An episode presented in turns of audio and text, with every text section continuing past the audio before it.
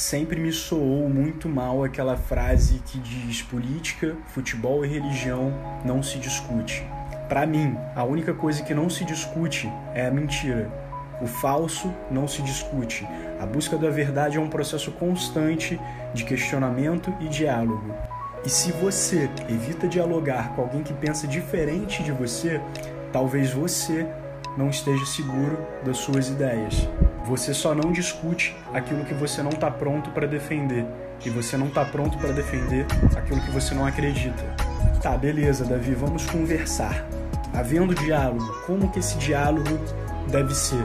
Eu confesso para vocês que às vezes eu tenho preguiça de discutir, porque eu sei que vai ser difícil, eu sei que muitas das vezes eu vou lidar com agressividade, com falta de empatia, com radicalismo.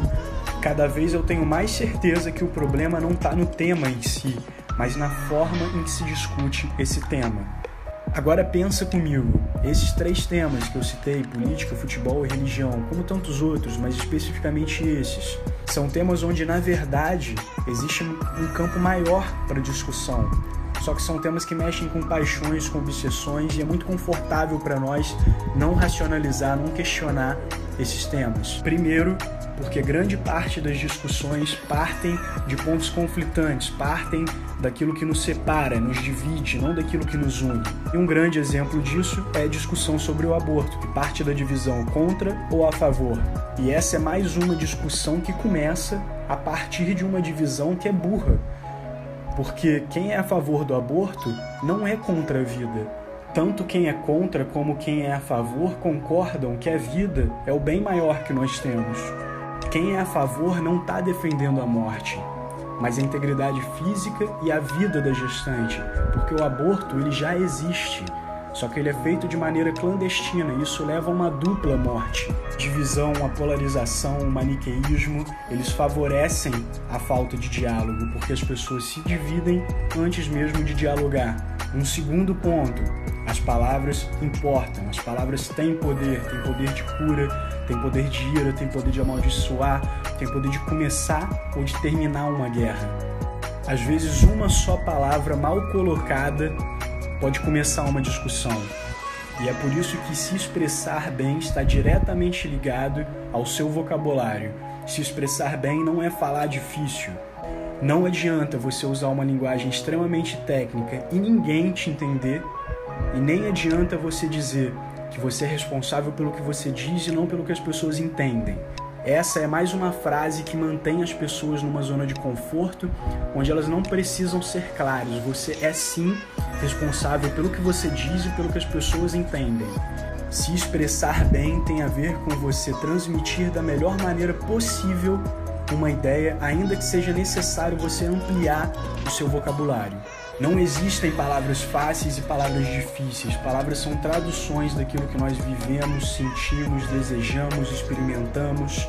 E isso é complexo de traduzir. Nem sempre aquilo que a gente diz expressa corretamente o que a gente sentiu, o que a gente viveu, experimentou, e é por isso que a gente precisa utilizar muitos significados, muitas palavras, expandir o vocabulário, justamente para que a gente possa se expressar melhor.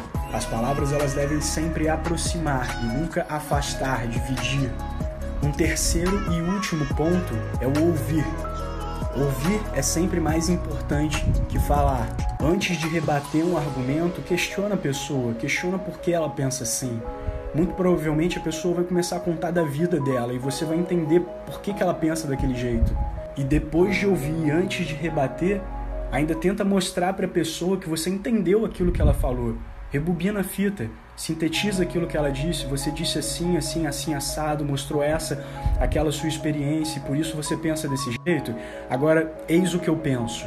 Sobretudo se você tiver numa discussão. Porque quanto mais a pessoa fala, mais chance ela tem de errar, de dar uma brecha para você. Ouvir e ouvir com atenção é fundamental, seja numa discussão, num debate, num diálogo, e por que que dar o braço a torcer ao final de uma discussão é tão difícil? Porque se você desmonta um argumento meu, às vezes você me desmonta. Porque mudar o que eu penso a respeito de um tema implica em me transformar, em me reinventar. Porque tantas conclusões minhas que me posicionam em ambientes sociais diferentes, às vezes elas são sustentadas por um único pensamento, que quando eu abandono, que quando eu mudo ele, todos os outros pensamentos que dele decorrem mudam também. E é por isso que a gente vai com tanta sede para cima das discussões, é por isso que a gente não dá o braço a torcer, que a gente lança argumentos como esses, de que esses temas não se discute. O orgulho em mudar um pensamento é o que nos torna ignorante. E a gente precisa reconhecer que durante a vida a gente vai ajustando a lente até a gente conseguir enxergar bem. Nada é mais enriquecedor do que conversar com o outro, dialogar, debater com o outro. Nessas conversas, quantas chaves eu já extraí que me ajudaram a abrir compreensões que me fizeram pensar exatamente da forma com que eu penso hoje. Chega a ser infantil a forma com que muitas das vezes nós defendemos nossas ideias, como nós defendemos o nosso time à beira do rebaixamento. A verdade é que quando as ideias partem do outro, nós não dispensamos as nossas ideias. Mas quando o outro nos questiona, nos ouve e faz com que as ideias dele comecem a partir de nós, isso faz toda a diferença.